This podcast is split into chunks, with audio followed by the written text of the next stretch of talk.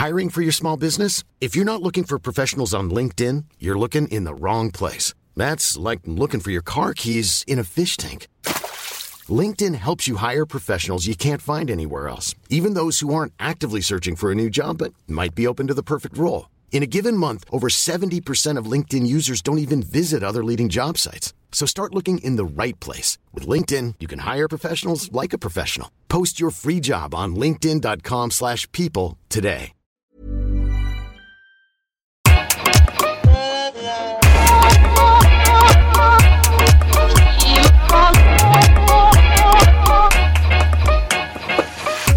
Bonjour Okaya. Bonjour Grace. Bienvenue dans ce nouvel épisode de Kif Taras, le podcast qui saute à pieds joints dans les questions raciales. Et vous le savez, ici on parle de tout et de tout le monde, des Arabes, des Asiatiques, des Noirs et même des Blancs sans aucun complexe.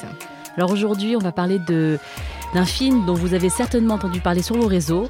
Le 15 août dernier, aux États-Unis, est sortie la comédie romantique Crazy Rich Asians, au casting 100% asiatique qui comprend Michelle Yeoh, qu'on ne présente plus. Elle est, c'est une star du cinéma hongkongais depuis les années 90. C'est aussi hollywoodien. Elle a été James Bond Girl dans Demain ne meurt jamais, ou encore dans Tigre et Dragon ou Les Mémoires d'une geisha.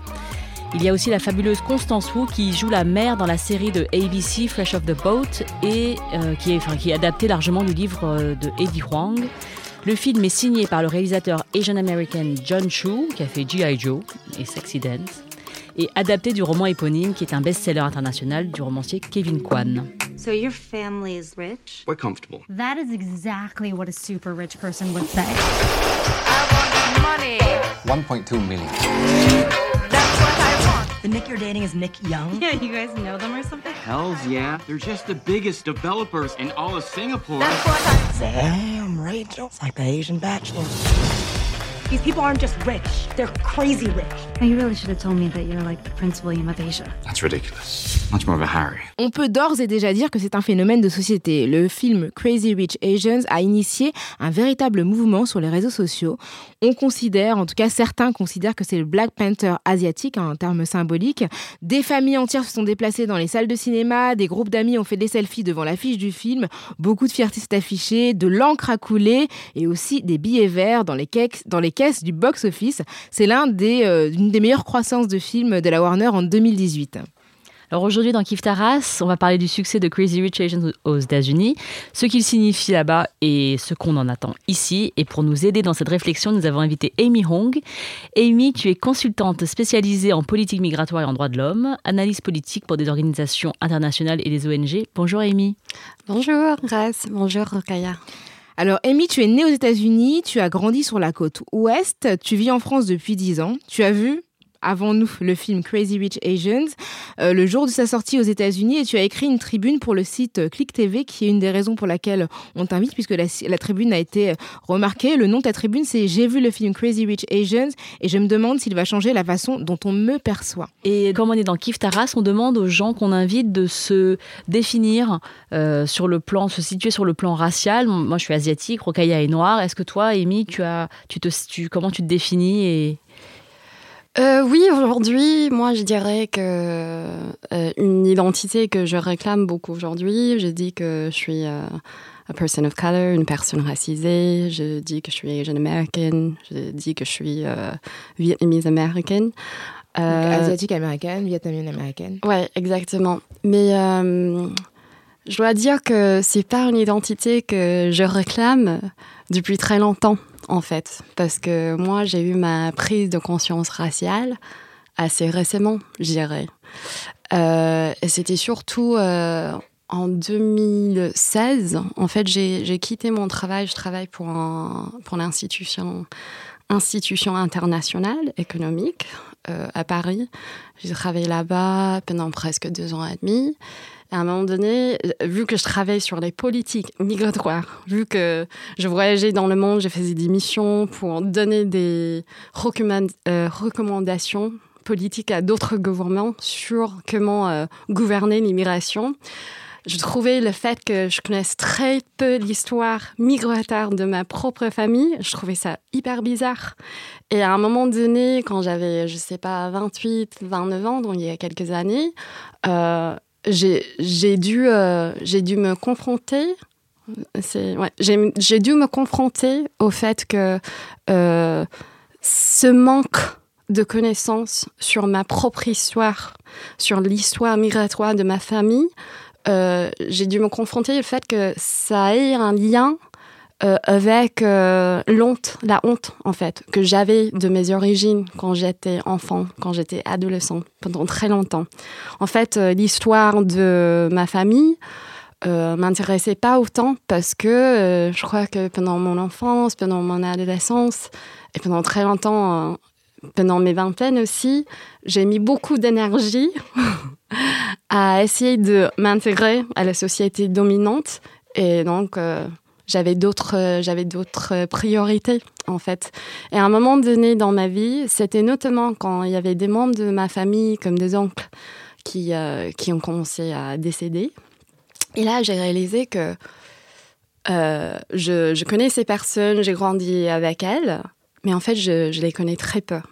Je sais que un, un des oncles qui avait décédé, par exemple, il avait été mis dans un camp de rééducation après, euh, après la suite à la guerre du Vietnam. Donc, il, n'est pas parti avec la plupart de ma famille juste après la guerre. Il a dû rester euh, plusieurs années euh, après la guerre au Vietnam dans un camp. Et quand il est mort, je me suis dit, ces histoires, elles sont... on peut, on peut plus les récupérer, en fait. Et donc, euh, en 2016, euh, non, fin 2015, je quitte mon travail à l'OCDE. En 2016, je pars au Vietnam. C'était le pays d'origine de mes parents. Et c'était la première fois que je suis allée. C'était cette année-là. C'était euh, ouais, c'était en 2016. J'ai passé six mois là-bas.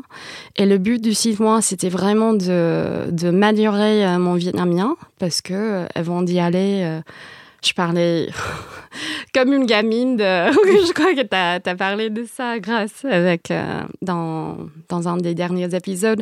Je parlais vraiment comme une gamine. Mon vocabulaire était, euh, ouais, était très mauvais, était très limité. Et donc, pendant six mois, j'ai vraiment travaillé mon vietnamien. Donc, ça m'a permis une réconcili- réconciliation avec la langue vietnamienne. Ça a tout à fait transformé la relation que j'avais avec mes parents, quelque chose qui était vraiment inattendu. Mais vraiment, ça a changé tout, toutes les dynamiques de pouvoir entre mes parents et moi. Et le fait d'améliorer mon vietnamien. Euh, parce que je sais pas si euh, vous voulez que je parle de ça, mais en fait, j'ai réalisé quand j'étais au Vietnam que c'était la première fois que j'ai dit à mes parents, OK, moi, je veux vraiment améliorer mon vietnamien, donc corrigez-moi quand j'ai fait des fautes. Et à ce moment-là, j'ai réalisé que dans toute mon enfance, c'était moi qui corrigeais mes, mes parents, en fait. En Parce que eux, ils étaient des immigrés qui, qui galéraient pour, pour parler l'anglais, pour le comprendre, pour le parler. Et moi, j'étais toujours euh, celle qui euh, traduisait des documents, qui parlait avec euh, des personnes si c'était trop compliqué, qui expliquait des choses, qui interprétait, qui traduisait. Et forcément, et c'était seulement au Vietnam où j'ai eu, euh, cette réalisation, ça a créé euh, pour moi euh, un, certain regard envers mes parents. En fait, cette dynamique, ça les infantilisait pour moi. Et, quand, j'étais au Vietnam, ils ont, pour la première fois, ils ont commencé à me corriger quand je parlais des Vietnamiens. C'était, c'était incroyable pour moi. Genre, ah, mais ça doit être comme ça, en fait. Euh, Est-ce oui. que dans le regard des gens, ouais. de tes parents ou de- quand tu as grandi aux États-Unis, est-ce que tu as toujours été vietnamienne dans le, le regard des gens de, de, de, Aux États-Unis. Ben, moi, je viens de San José. Et à San José, il y a une grosse diaspora vietnamienne. Euh, la plupart des personnes sont venues après la guerre. Et donc, moi, je suis dans les années en 86. Donc, quand je suis née, il y avait déjà une grosse communauté. Et par exemple, euh, à San José, j'étais euh, dans, un, dans un quartier. Par exemple, à mon lycée, il y avait 5000 personnes. Je crois que le pourcentage de blancs, c'était 8%. Et c'était quoi la composition en fait Ouais, non, c'était surtout des Asiatiques, euh, très peu de Noirs à San José, où j'étais, euh, beaucoup d'Asiatiques et beaucoup de Latino-Latinex, euh, notamment des, des Mexicains, parce qu'on est en, ouais, j'étais en. Californie. Et, euh, et donc, c'est marrant que tu me demandes ça, parce que bien sûr que je savais que j'étais asiatique. Bien sûr que quand j'étais avec mes amis blancs, je savais que j'étais asiatique, mais c'était pas quelque chose que je devais verbaliser parce qu'on on était très nombreux. Et je crois que ma, première. euh, je sais qu'en parlant avec euh, beaucoup d'Asiatiques euh, en France, j'entends tout le temps, mais comment, quand j'étais petit, quand j'étais petite, j'ai eu la remarque euh, ching chong, euh, ni hao, euh, on faisait le geste euh, des yeux bridés, Ouais. genre. Et moi, j'ai- jamais eu ça en tant qu'enfant. Et la première fois où ça m'est arrivé, c'était quand, à 20 ans, je suis partie en Espagne. J'ai fait un semestre à l'étranger. Et c'était vraiment à Madrid, où tout le monde, quand je marchais dans la rue, c'était... C'était ni hao, c'était China, c'était qu'est-ce- est-ce que tu vends des sandwichs? Je m'en souviens que C'est précis les sandwichs quand même, ça vient de. parce qu'il y a beaucoup de Chinois qui vendaient des sandwichs. D'accord. Et, euh, et je m'en souviens, eh j'avais euh, ma colocataire de la fac, elle était euh, à Londres ce semestre-là, elle est venue me rendre visite pendant un week-end. J'ai l'impression que deux femmes asiatiques, c'était trop pour cette, pour cette ville. Genre, les gens nous suivaient, euh, les gens voulaient prendre des photos avec nous, c'était trop bizarre. Et ce qui était très bizarre aussi, c'était quand maintenant, quand je pense à ça, je pense à comment comment j'ai fait pour euh, me distinguer des vrais Chinois. Donc, C'est-à-dire que les Chinois qui viennent de Chine, qui sont immigrés. Exactement. D'accord. Vous, vous comprenez ce Oui, que je toi, veux dire américaine en fait J'ai- d'origine j'ai asiatique. Parce que je mais- sais que, je sais que euh, dans le regard des Espagnols, en tant qu'américaine, ça me, ça me donne quelque chose. Ça te c'est- valorise, en lié- fait. Oui, ça me valorise. Mm. j'ai- Tu vois, c'est c'est un capital social que j'ai parce que je parle anglais, je viens des États-Unis. Et donc, Parfois, je faisais- l'annule. Oh, Ouais, et, et je, faisais, je faisais des serveurs pour me distinguer de, de vrais Chinois. Donc, je parlais l'anglais fort, euh, je faisais attention à ma façon de, de m'habiller. Et ça me rend triste. Et, et c'était seulement euh, ces dernières années où j'ai commencé à lire des terroristes aux États-Unis. Je sais pas si. euh, je- euh, j'ai tout à fait où. Ouais, Ouais. vas-y. C'est très intéressant ce que tu dis parce que nous, en France, on nous parle souvent du modèle américain comme étant un modèle euh, multiculturel où euh, ben, les gens se mélangent pas et que du coup, où on a beaucoup plus de facilité à se définir par, par bah, on appelle ça aux États-Unis les hyphenated identities. Donc, Ouais. il y a les Asian Americans, il y a les Black Enfin, il y a voilà, tout, tout ce qui. Il y a un petit tiret entre les noms, c'est pour ça qu'on dit hyphenated, parce qu'il y, a Ouais. y a un tiret. Alors que nous, en France, on a beaucoup plus de mal à se définir en tant que personne d'origine euh, étrangère, immigrée, enfin, que nos parents sont venus d'ailleurs. Et, euh, et, et du coup, alors que. Enfin, moi, je trouve ça intéressant parce que. euh, euh, soit c'est en France que tu as. qu'on t'a renvoyé euh, ta différence En Europe, en, en Europe, Espagne, pardon, ouais. en Espagne, en, en- en Europe, alors que dans ton lycée aux États-Unis, tu faisais partie de la majorité finalement. Tu faisais partie de la majorité des. tu ressemblais à la majorité de ton, lycée.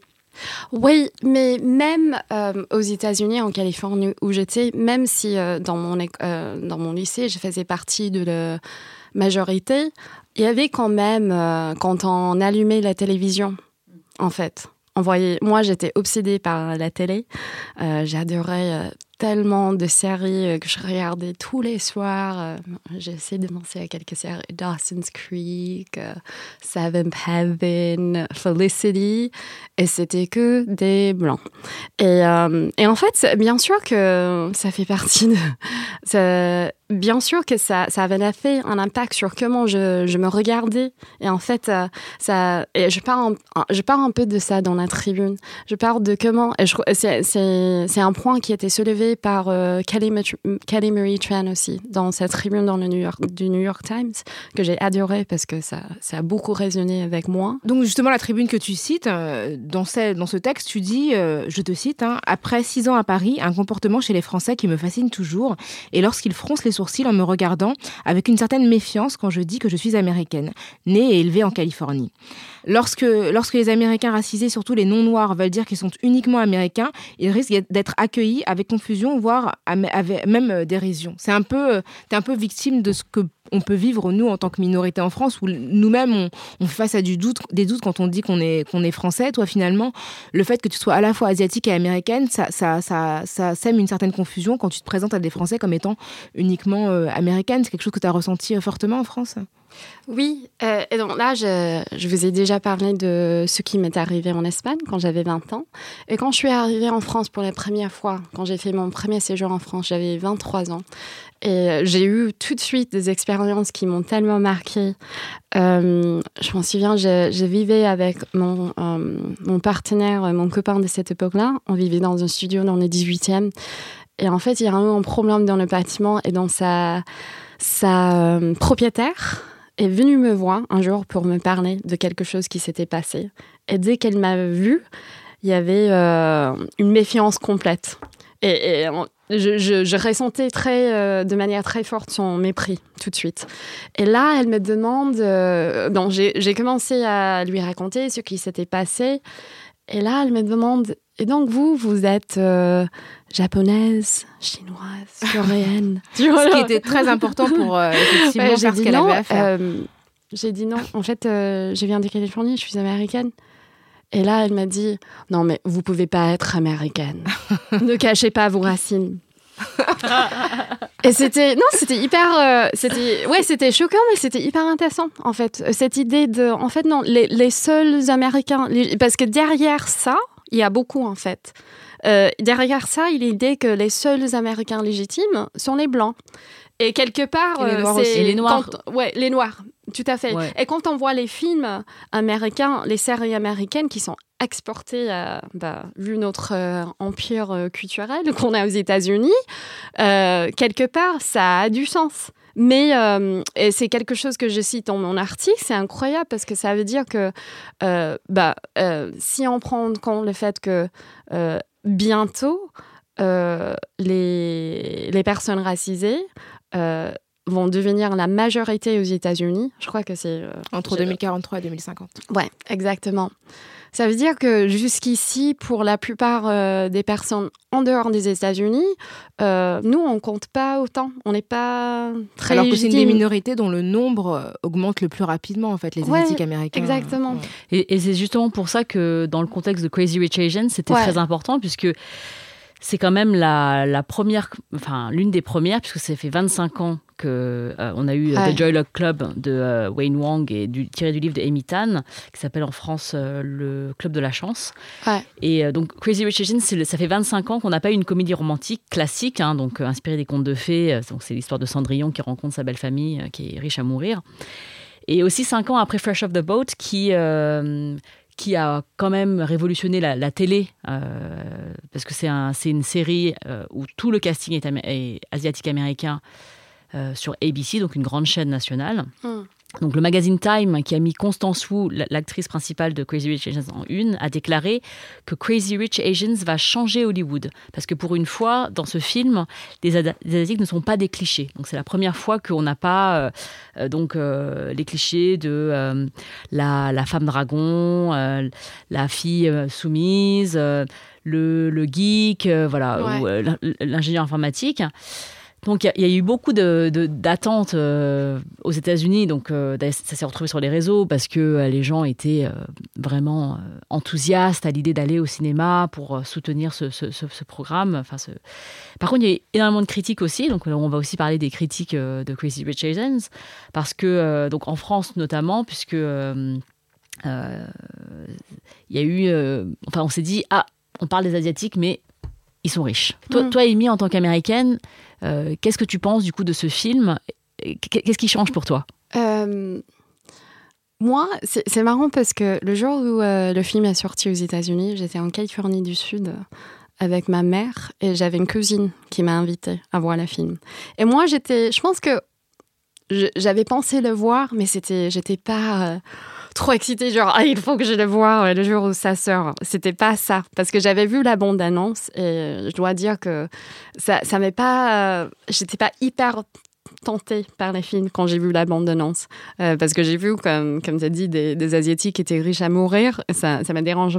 Ça m'a dérangé un peu. Mais euh, non, j'ai- décidé euh, d'y aller avec euh, ma cousine euh, et ses amis. Et euh, en fait, l'émotion que j'ai ressentie pendant le film, pour moi, c'était assez surprenante, en fait. Et moi, euh, j'ai vu pas mal de- d'entretiens euh, que qu'on a fait avec Constance Wu et Aquafina, où les deux disent, euh, en fait, euh, on, on voit ça, ça c'est quelque chose qu'on a vu plusieurs fois. Euh, les gens, des gens asiatiques, ils vont voir le film, notamment des Asian Americans vont voir le film, et tout le monde sera dans la salle en train de pleurer, en fait, parce que le fait de, de te voir représenter. How do you say at the- on the big screen? Oui, sur, le, grand, écran. ouais. Sur, Ouais. sur le grand écran, en fait, c'est c'est quelque trop chose. en anglais. C'est, euh, Ouais, c'est quelque chose qui, Ouais. qui m'a ému, qui, qui a un impact sur moi, qui était plus. euh, Ouais, que c'est- c'était plus fort que j'a- j'avais attendu, en fait. Et, ouais, moi, grâce- ce- moi, c'est ce que j'ai trouvé le plus, euh, le plus euh, frappant quand j'ai regardé les réseaux sociaux, c'est que les gens Ouais. étaient en communion avec le film et entre eux. Tu vois, il y, a- il y a eu vraiment eu. euh, c'est ça qui m'a donné envie, moi, plus que d'aller voir le film, parce que bon, c'est une comédie romantique, donc si t'aimes pas les comédies romantiques, moi j'adore les comédies romantiques, donc j'irai le Moi voir, aussi. tu vois. Même si je ne suis Mais, pas euh, j'irai le voir. Mais moi, ce qui m'a vraiment frappé, c'est que les gens étaient vraiment fiers d'y aller. C'est-à-dire que euh, ils emmènent leurs leurs parents, ils sont, ils, ils sont en famille ou entre amis, mais en tout cas, il y a, y a un effet de groupe, de dire voilà, on se voit à l'écran, et euh, même si le film n'est pas euh, bon, c'est pas le film préféré, ton, ton film préféré ou ton, genre de film préféré, tu vas quand même faire l'effort parce que euh, c'est un symbole. Hiring for your small business? If you're not looking for professionals on LinkedIn, you're looking in the wrong place. That's like looking for your car keys in a fish tank. LinkedIn helps you hire professionals you can't find anywhere else, even those who aren't actively searching for a new job but might be open to the perfect role. In a given month, over 70% of LinkedIn users don't even visit other leading job sites. So start looking in the right place. With LinkedIn, you can hire professionals like a professional. Post your free job on linkedin.com/people slash people today. Ouais, et j'ai adoré. En fait, euh, je l'ai vu et c'était hyper euh, enjoyable. En fait, c'était tout le film était hyper. euh, tu vois, j'étais jamais pas intéressée par ceux qui. Ouais, Ouais. divertissant. C'était très divertissant euh, comme un film. C'était deux heures d'escapisme total. Euh, on se trouvait parmi des, gens qui étaient, comme tu as dit, euh, riches à mourir. C'est quelque chose qui me dégotait, mais qui me fascinait en même temps quand je regardais. Et euh, non, j'ai adoré dans ce sens-là. Et, et c'est marrant parce que tu as dit que quand tu as dit qu'il y a beaucoup de personnes aux États-Unis, beaucoup de personnes asiatiques aux États-Unis qui sont allées voir le film avec leurs parents. La deuxième fois, ça c'était aussi inattendu. Euh, moi j'étais après euh, non moi j'ai vu le film une première fois. J'avais pas du tout l'in- l'intention de le voir une deuxième fois. Mais quelques semaines après, quand j'étais en Californie du Nord avec mon père, avec sa partenaire, et ma mère, son, mon beau-père, ils étaient là aussi avec mes neveux et ma sœur. On, a décidé d'aller voir le film ensemble. C'était la première fois qu'on qu'on a été au cinéma ensemble. Je crois que ça avait 15 ans, 20 ans. En plus, mes parents sont divorcés, sont séparés. Donc, il y avait le. Bah, mon beau-père, il est resté à la maison, mais il y avait euh, ma, euh, la copine de mon père. Et ce qui m'a touché le plus, pour revenir au sujet de la langue, en fait, mon père. Alors, mon père, il est arrivé aux États-Unis quand il avait 24 ans. Il est devenu ingénieur. C'est un des hommes les plus brillants que j'ai jamais rencontrés dans ma vie. Mais euh, pourtant, il a euh, très peu d'éducation formelle. Et en plus, euh, il parle toujours avec un accent. Et je sais, dès qu'il ouvre sa bouche, j'ai vu pendant toute ma vie le mépris que les gens avaient automatiquement envers lui quand il, quand il ouvrait la bouche, en fait. Et, et c'est, ce qui est incroyable, c'est que je crois que pour beaucoup de monde à l'extérieur, c'est un homme qui, euh, qui parle toujours avec un accent. Et mon père, c'est un homme qui parle cinq langues, qui parle trois dialectes de chinois. Il est, il a, il est brillant, en fait. Ch- chaque mot en vietnamien qu'on peut prononcer, il sera capable de te dire euh, l'étymologie exacte, euh, comment c'est. Et, euh, et non, trois dialectes euh, de chinois, le vietnamien, vu qu'il est, il est né au Vietnam, il a grandi au Vietnam. Et, euh, mais pourtant, pour le reste du monde, mon père reste un homme, un, un immigré euh, chinois, vietnamien, qui, qui n'a jamais appris à parler l'anglais parfaitement. Alors qu'il est par rapport au, ouais, à, la majorité des Américains, il a des compétences linguistiques qui sont des compétences d'ouf. Quoi. Et, donc, quand, quand on est allé avec mon père, le fait qu'il parle, euh, qu'il parle chinois de temps en temps dans le film, et entre nous, mon père était la seule personne qui pouvait comprendre, parce que de nous, on parlait vietnamien, mais pas les chinois. Je me sentais, ça m'a trop touchée, en fait. À chaque fois qu'il faisait une blague en chinois, j'ai, détourné le regard, j'ai regardé mon père, Ah, qu'est-ce qu'il comprend C'est, ah, c'est tellement, ouais, c'était, non, j'étais hyper émue par ça. Moi, ça Ouais. me touche beaucoup, c'est ce que tu dis, parce que Ouais. dans le film, moi j'ai regardé le film aussi, hein, je l'ai regardé illégalement sur les réseaux. euh, parce que euh, voilà, et je Bravo, pouvais pas on essaie de le- déconstruire les clichés. euh. je pouvais pas attendre le 7 novembre parce qu'il sort le 7 novembre en France. L'une des raisons pour lesquelles je trouve que ce film est, est- est- est chouette et que d'ailleurs euh, pour, euh, euh, pour aussi euh, Fresh Off the Boat, euh, la série sur ABC aussi, ça, vaut, c'est que les personnages principaux n'ont pas d'accent. Et c'est-à-dire qu'ils sont, euh, enfin, Ils sont américains. ils sont américains. C'est-à-dire que dans Cra- Crazy Rich Asians, ils n'ont pas d'accent. Dans, dans Fresh Off the Boat, ils ont un petit, un petit maman, accent. les parents, on a un Voilà. accent. Parce ils qu'ils sont immigrés, Ouais. voilà. Euh, mais sinon, les enfants n'ont pas d'accent et, euh, et je trouve que ça, c'est une, euh, c'est déjà une- euh, un non stéréotype parce que la plupart des personnes asiatiques que tu vois dans des rôles stéréotypés, ils ont des accents. C'est que l'accent fait partie du rôle.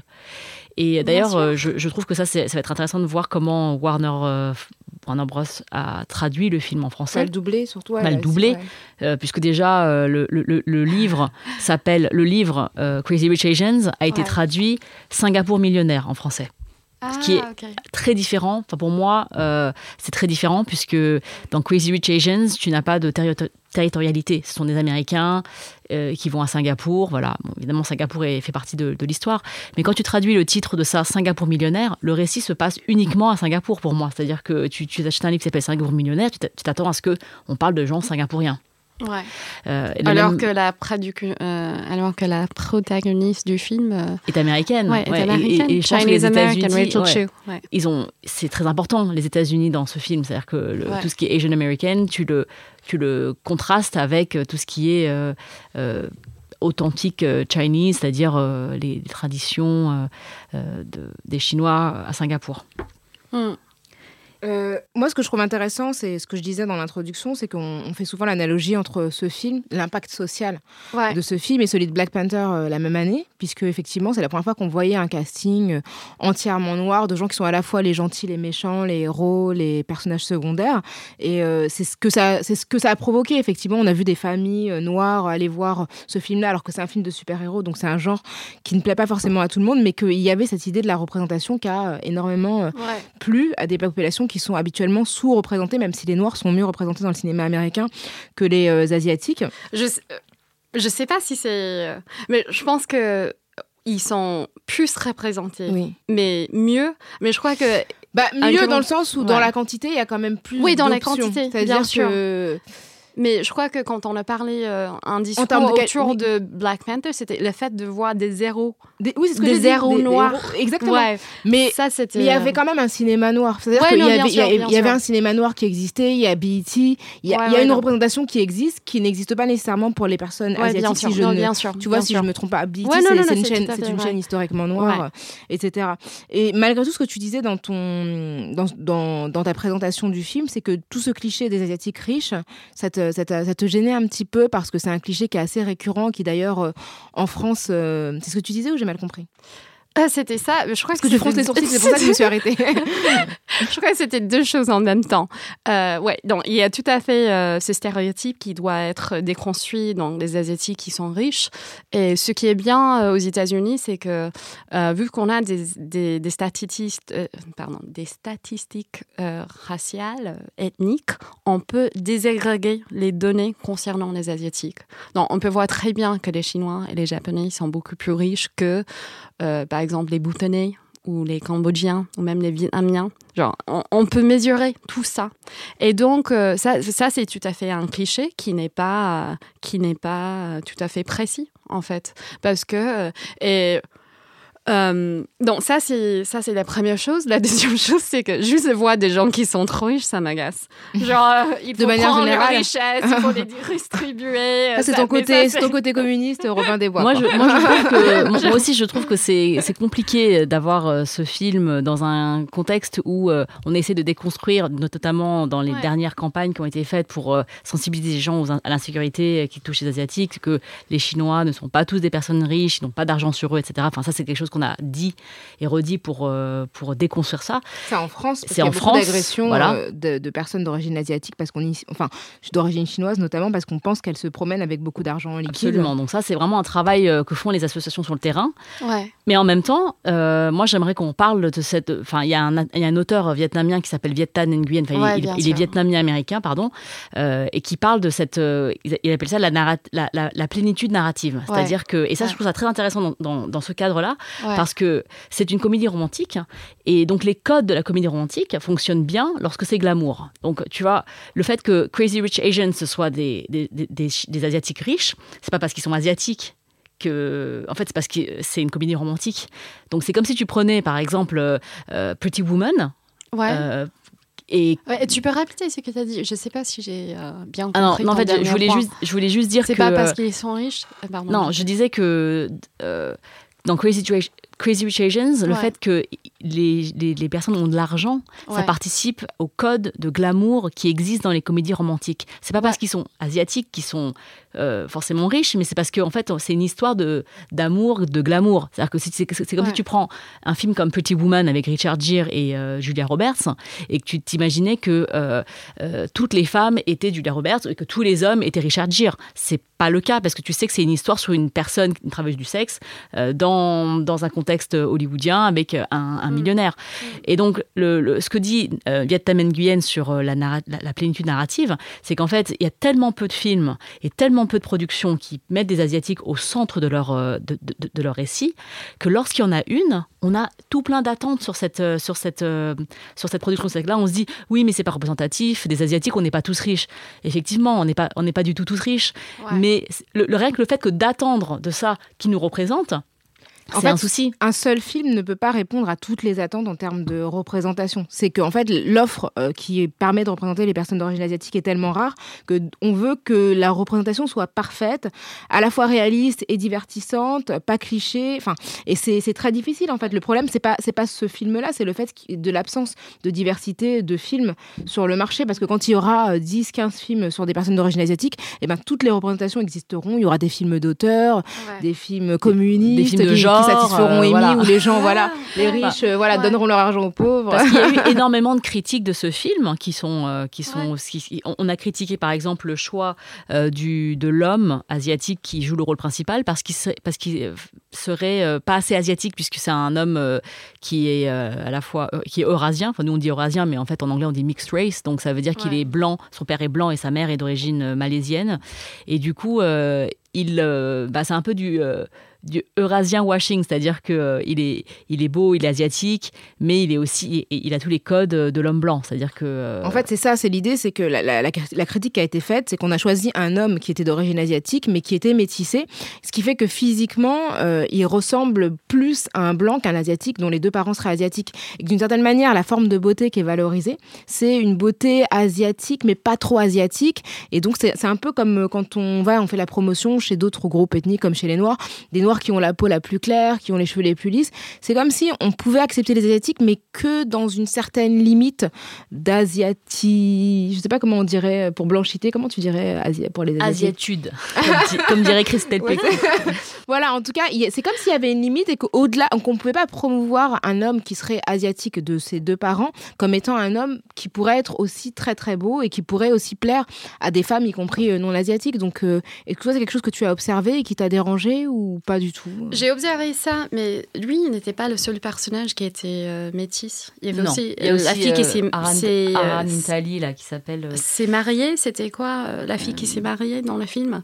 Je me souviens plus de, des noms de, des personnages. Désolée. mais Il y a aussi- il y a aussi l'actrice Sonuya Mizuno qui est d'origine euh, japonaise et britannique et qui aussi joue un rôle. euh, Ouais. Voilà. Mais, euh, mais to- toi, tu dis dans ta tribune, je vais reprendre les, tes termes, tu disais, tu dis, je mettais des lunettes de soleil pour couvrir mes yeux asiatiques et je caressais mon nez de haut en bas. On m'avait dit que j'aurais un nez plus blanc en faisant cela. Est-ce que du coup, ça résonne en toi cette ce whitewashing? Enfin, parce que c'est pas un whitewashing, c'est un, c'est un.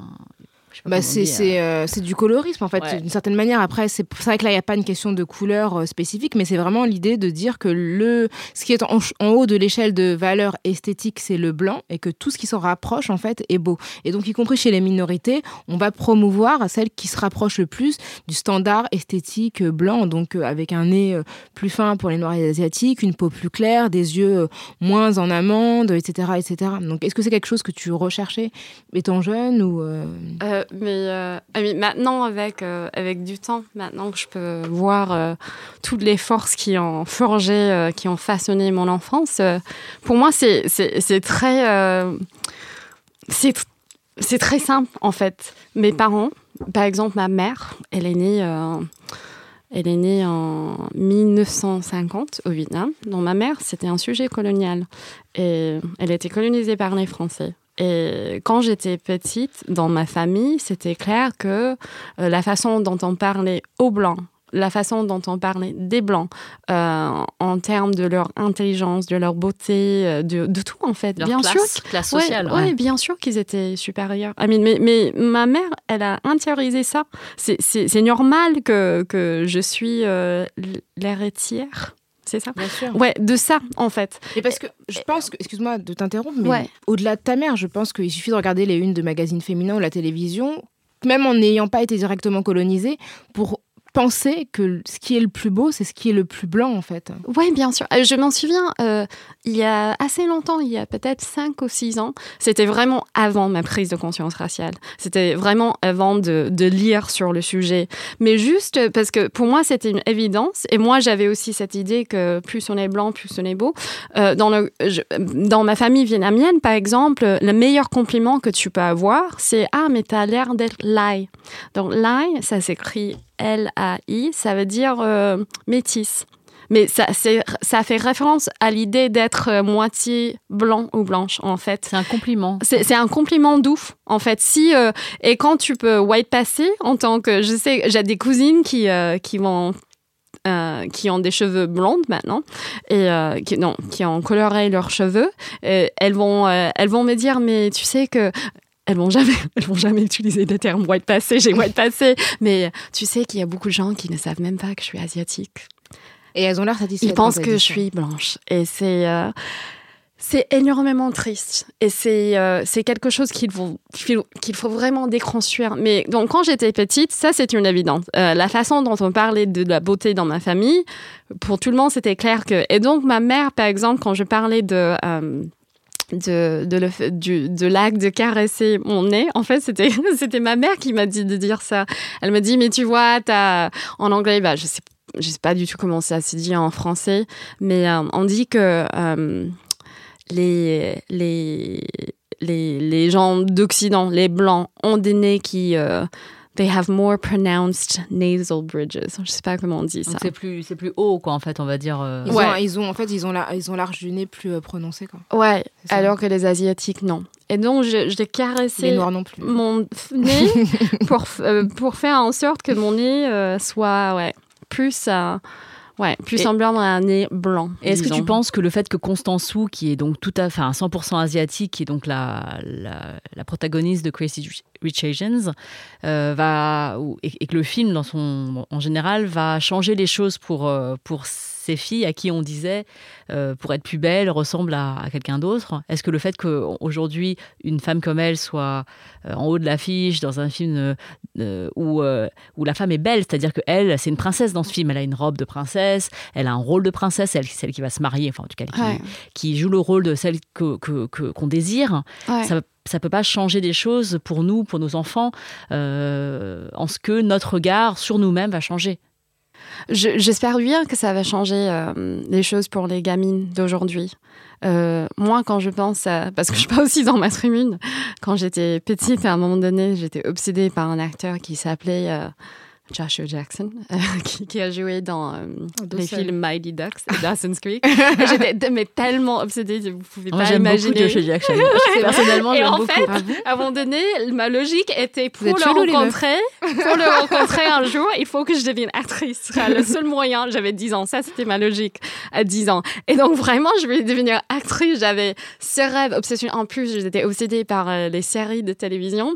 Et donc, euh, je me disais, ok, non, pour euh, pour être actrice, qu'est-ce qu'il faut que je fasse? Ok, il faut que je puisse euh, pleurer. euh, how do you say to, to cry on command? J'ai oublié.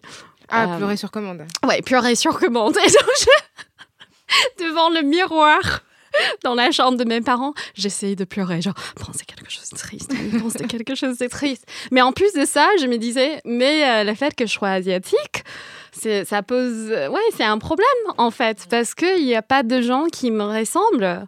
Sur, euh, sur, un- ouais, sur, quand j'allume la télé, quand je, quand je vais voir des films.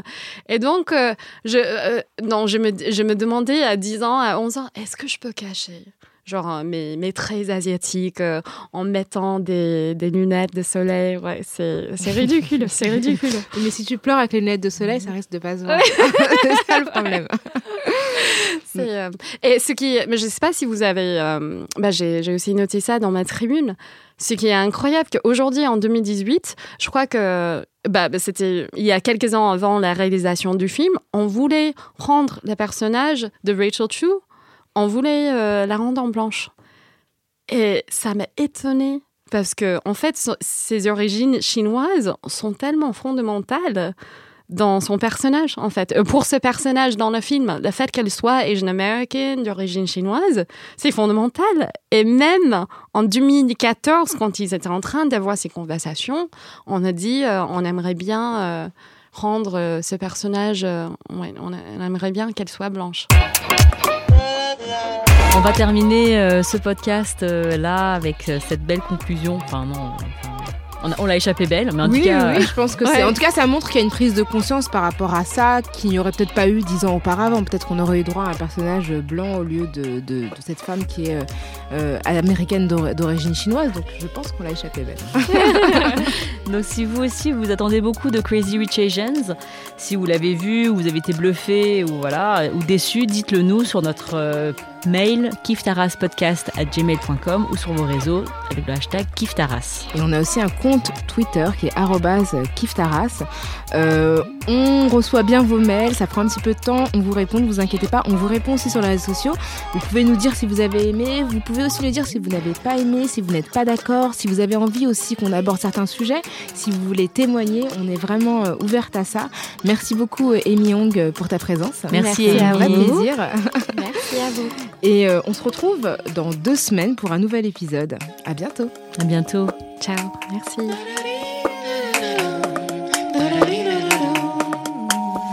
Binge.